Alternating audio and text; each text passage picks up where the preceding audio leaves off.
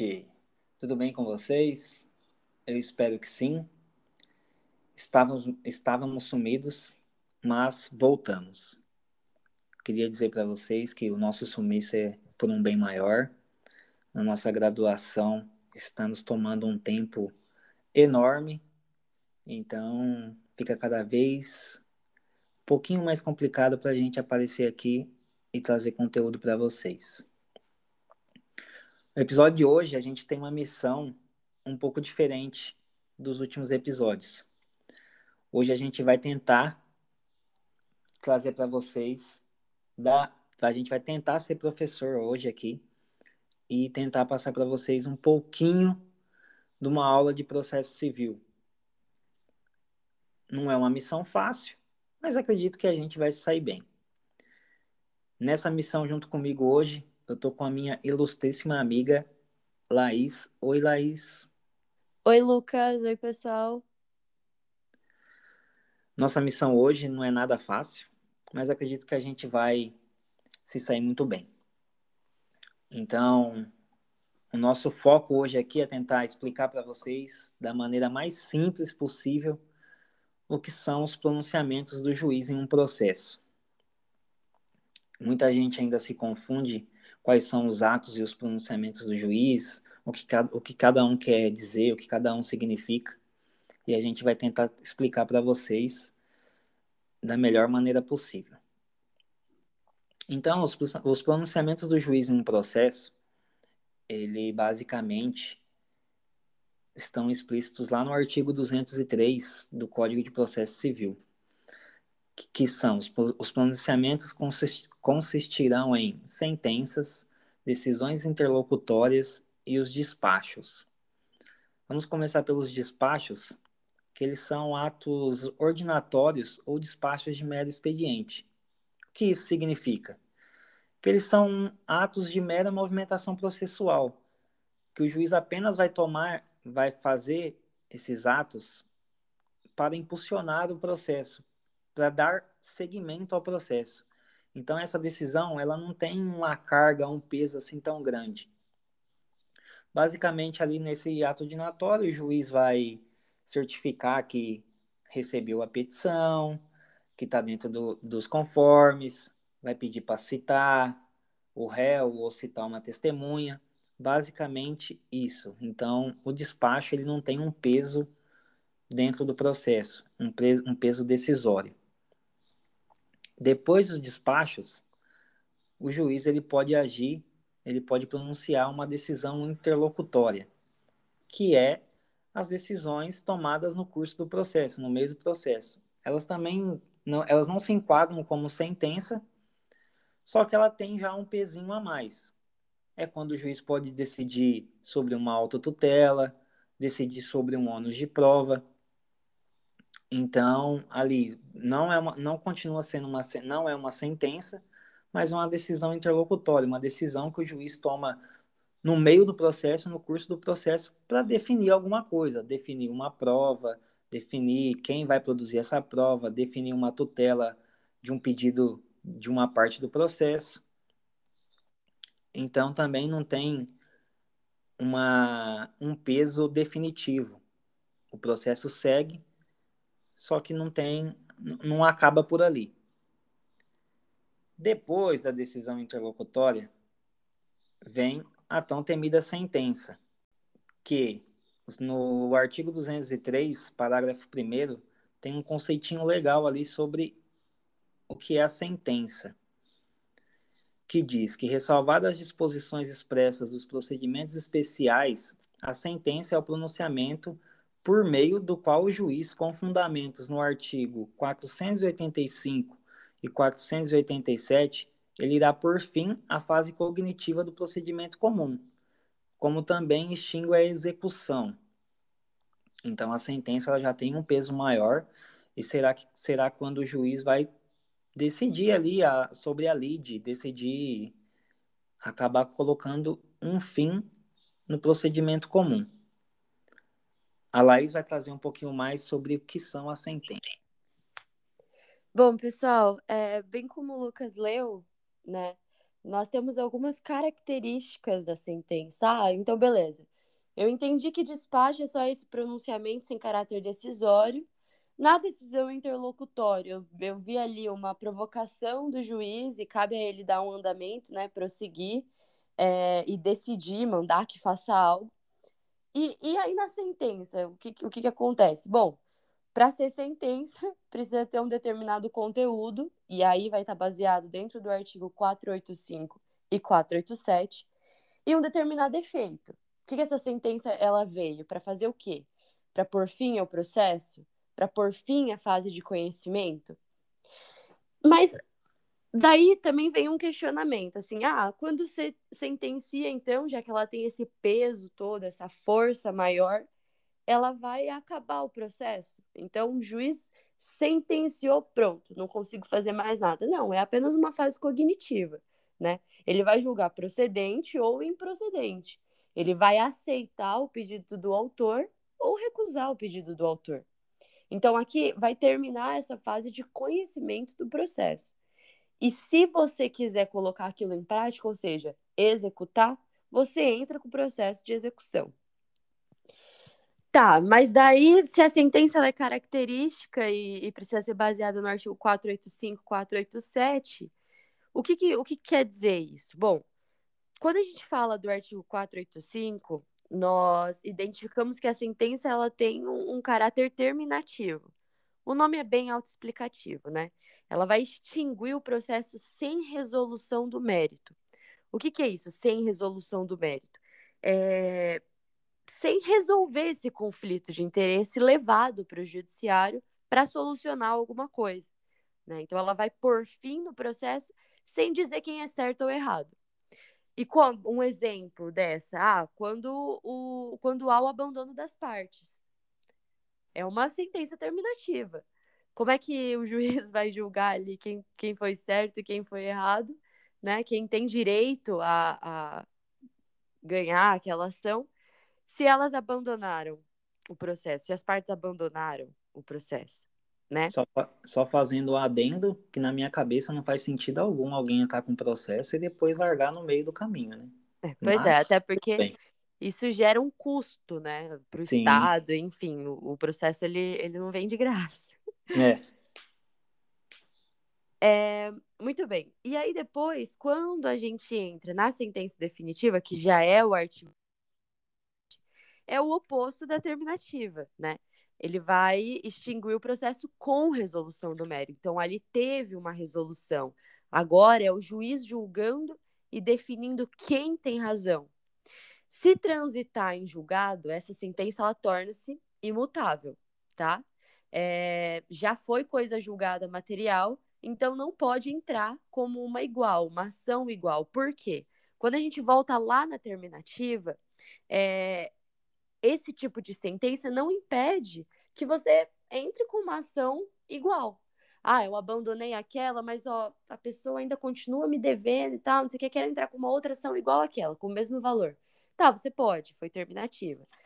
No caso da definitiva, já transitou em julgado. Ó, o juiz falou, ó, esse processo, esse tipo de processo, com esse tipo de caso, já passou por aqui, rapaz, a gente já julgou, entendeu? Já transitou em julgado, a gente já falou que tem razão ali, então, ou entra com processo de execução, ou, que vai ficar para um próximo episódio, é, recorre da decisão, né? Até porque a gente sabe que o direito, ele é, ele dá, ele abre essas portas para que a, a, decisão, ela, para que você tenha um acesso à justiça, né? É, para que você consiga ter uma decisão justa. Então, se você não concorda, você é livre para entrar com recurso, recorrer daquela sentença e tudo mais, tá? É, e é isso, basicamente, sobre a sentença. Tem, tinha algum, muitas coisas para falar, eu acho, mas nosso tempo é escasso, não queríamos que ficasse cansativo. E, e aí o Lu, tava, o Lu ia falar sobre de, é, os pré-requisitos da sentença, mas isso. o, o que, que contém dentro dela, né? Até porque. Eu iria dizer que não é simplesmente o juiz ir ali e decidir se ele vai extinguir o processo ali com a sentença definitiva ou quando as partes abandonam, tem ali uma sentença terminativa. existem alguns requisitos para que o juiz ele elabore uma sentença. É, né? tá achando É que tá na escola, tipo, vou escrever. É, ele não vai ali falar assim, ó, parabéns, seu pedido é legal, você ganhou, pode ir É. embora. As coisas não são tão simples assim. Então, para o juiz é, é, elaborar uma sentença, existem alguns requisitos. Um deles é o relatório. O juiz, na hora de fazer a sentença, de dar uma sentença num processo, ele tem que fazer um relatório com os nomes das partes que estão ingressando naquele processo, quem é o autor, quem é o réu, quem é o requerente, quem é a requerida. Ele tem que fazer um resumo dos fatos alegados naquele processo. Então, ele vai ter que ir lá fazer o resumo. Às vezes não é nem ele, né? Mas tudo bem. Ele vai fazer o resumo dos fatos alegados, um resumo do pedido do autor, um resumo da defesa do réu da contestação, e além de, de elencar os principais acontecimentos durante o processo. E esse é o relatório que é necessário ter na sentença. Depois do relatório, conforme o artigo 93, inciso 9 da Constituição, ele precisa ter uma fundamentação. Toda sentença tem que ter uma, fundamentação, uma fundamentação, perdão, uma fundamentação jurídica. Que nessa fundamentação ele irá trazer o porquê que ele está sentenciando daquele jeito, qual que foi a razão do pensamento dele, por que ele está dando o direito para uma das partes. E por fim, ele tem que trazer um raciocínio judicial, né? Trazer o dispositivo. Por que, que ele está falando que o, o, o pedido do autor foi procedente ou improcedente? Por que, que ele está agindo daquele jeito? Qual foi a maneira dele analisar o mérito?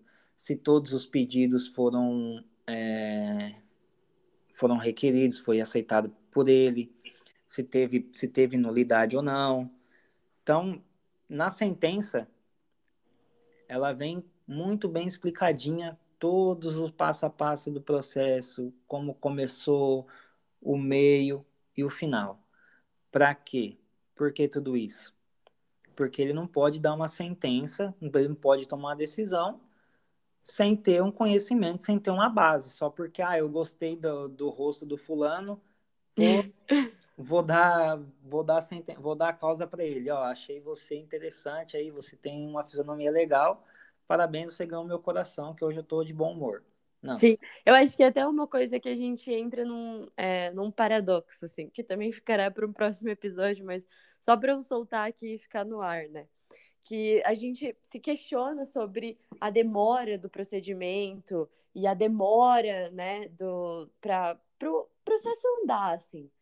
Mas, Sim. por outro lado, com todas essas fases, com, com, a petição inicial, começa ali com o pedido, e aí o despacho, a decisão interlocutória e, por fim, a sentença, ao mesmo tempo que demora, ela faz com que esse procedimento ele seja é, ana analisatório. Será que existe Isso. essa palavra? É, mas é algo que, tipo, não é ligar. Todo mundo acha, ah, meu processo demora, mas não são assim. Às vezes são pedidos complexos. Sim. São coisas. E, que, e, vai ser, e vai ser ali muito importante para a decisão do juiz, né? Sim, ele, ele precisa analisar, ele precisa estudar o que está acontecendo, estudar o caso e, além de tudo isso que a gente pode falar que demora, a gente sabe que tem os prazos, né? Sim, As coisas não, não, é uma, não é algo instantâneo. Então, vai Uhum. lá, petição inicial, essa petição vai ser distribuída para a vara competente, o juiz vai analisar esse pedido para ver se está tudo certo, vai despachar esse pedido, vai pedir para citar a parte contrária, a parte Sim. contrária vai ter um prazo para apresentar a sua defesa, depois disso vai ter lá uma tentativa de audiência de conciliação, caso seja infrutífera, aí vai... É um balé, né? Assim, é, é todo um espetáculo, um balé. Sim, é algo que a gente. Ah, demora? Depende do ponto de vista, né? De... Para quem tá, para quem tá pedindo, para quem necessita daquilo ali, ah, tô, tô entrando com um processo que eu quero que seja rápido, tô sendo prejudicado, realmente demora. É. Mas para nós que tá ali estudando isso, vendo parte por parte, a gente sabe que é um processo que Necessário. um tempo e necessário. Sim. Porque também depois, vai ficar para um próximo episódio também. A gente, ah, deu a sentença, ah, acabou aqui, o que, que eu faço? Ai, não gostei da decisão do juiz, perdi, não concordo com ele. O que, que eu faço? Acabou, sou prejudicado?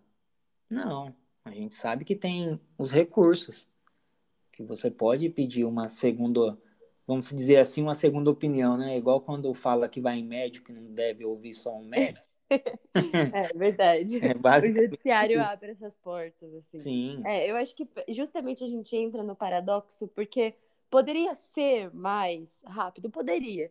Eu acho que sim, poderia, porque alguns processos eles ficam parados lá mesmo, né? Sim. E, e infelizmente, assim, é, é, porque a demanda é tamanha. A gente estava falando sobre a sentença é, terminativa, por exemplo, que as partes abandonam o processo. Elas abandonam muitas vezes porque é, fazem ali um acordo entre elas e tal e não querem prosseguir com o processo. Legal, Resolu é, res resolucionou ali o, o, a lide, né? Mas ao mesmo tempo, essa sentença terminativa, como a gente já mencionou também, ela dá a possibilidade de você repetir a propositura da mesma ação. Então, você imagina, as partes que abandonaram o processo, e aí uma das partes resolve entrar com o mesmo processo novamente, todo o procedimento e tudo mais. Então, é, é uma coisa que para a gente colocar para de, debate, assim, né? Até que Sim. ponto. É, até que ponto isso. E outra coisa que eu vejo bastante também é que qualquer coisa hoje a galera vai pro. Ah, vou te processar. É. Tudo, tudo é processo. Tudo a pessoa quer processar. Como se fosse algo simples, como se fosse rápido. E a gente sabe que não é assim. E outra coisa que eu ia falar, muitas vezes também, que eu lembrei agora, muitas vezes o processo também demora porque tem erro no processo. Às vezes o advogado pede coisa errada, ou o sim, advogado sim. faz a defesa errada. Com certeza. E isso demanda tempo. O juiz vai ler lá, ah, tá errado, faz um despacho aí mandando ele emendar a inicial. Aí uhum. vai emendar a inicial, vai se aumentar o prazo. Ó, aqui não tá legal aqui. Despacha de novo para arrumar e por aí vai. Então, não, não é tão simples assim um processo. As decisões do juiz, esses pronunciamentos também não são algo simples, é algo que ele precisa tá com a cabeça boa, analisar, ser imparcial, que a gente já sabe disso. Mas para a galera saber que basicamente as decisões do juiz, os pronunciamentos dele num processo são basicamente esses. E eu espero que a galera tenha entendido, que a gente tenha sido claro. É, lógico, tá faltando algumas coisinhas ainda, falta informação? Sim, mas nosso tempo é escasso para não ficar algo longo também. Espero que todos tenham gostado, tenham entendido. Nossas plataformas digitais aí, nossas redes estarão abertas para quem quiser mandar dúvida, tiver dúvida. Estamos à disposição. E espero, espero que o professor seja do agrado dele também, né? Sim, Senão... e vamos marcar outros podcasts, tá? E aí, professor, se você estiver nos ouvindo, não necessariamente é, poderá compor a nota ou precisará compor a nota, é só porque realmente ficou faltando a gente falar sobre a coisa julgada, que é coisa Sim. julgada formal e material, os limites subjetivos dessa coisa julgada, mas nós entraríamos em, em um em um mundo de possibilidades, porque esse é o, o Record Podcast. A gente começa a falar sobre os conceitos teóricos.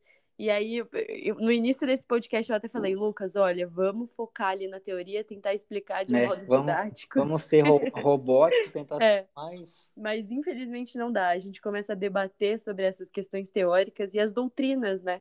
Que, que impõem pra gente, assim, né? Todo um, um procedimento que a gente tenta trazer que o direito às vezes ele é um, um pouco doutrinário, mas ao mesmo ao, tempo e ao mesmo tempo não é. É, exato. Ele é todo desconstruído. E aí a gente precisa falar sobre isso, né? Sim. Amei nosso papo de hoje, Lu. Também gostei. Apesar de ter sido algo mais, vamos dizer assim, não robotizado, algo mais roteirizado. Sim, é. Eu espero que todos também tenham gostado. Eu gostei. É sempre um prazer estar aqui. E, professor, fica o convite para você participar também aqui, quando for do seu agrado. Nosso convidadíssimo. Convidadíssimo. Se quiser propor tema também, estamos abertos. Então, é isso, pessoal. Espero que vocês tenham gostado. Estamos aí abertos para vocês, se tiverem dúvidas, se quiserem conversar também. E é isso. Espero que tenha sido autoexplicativo e que o professor tenha gostado, né? Porque, aliás, é disso que a gente precisa, de nota. gente, um grande beijo e até o próximo episódio. Até o próximo, a gente vai tentar. Não vou falar que a gente vai prometer, porque senão fica algo muito forte, mas a gente vai tentar ser um pouquinho mais incisivo aqui e trazer mais conteúdos para vocês. Espero que vocês entendam a nossa agenda também. Um grande abraço a todos, um grande beijo. Fiquem com Deus e até o próximo.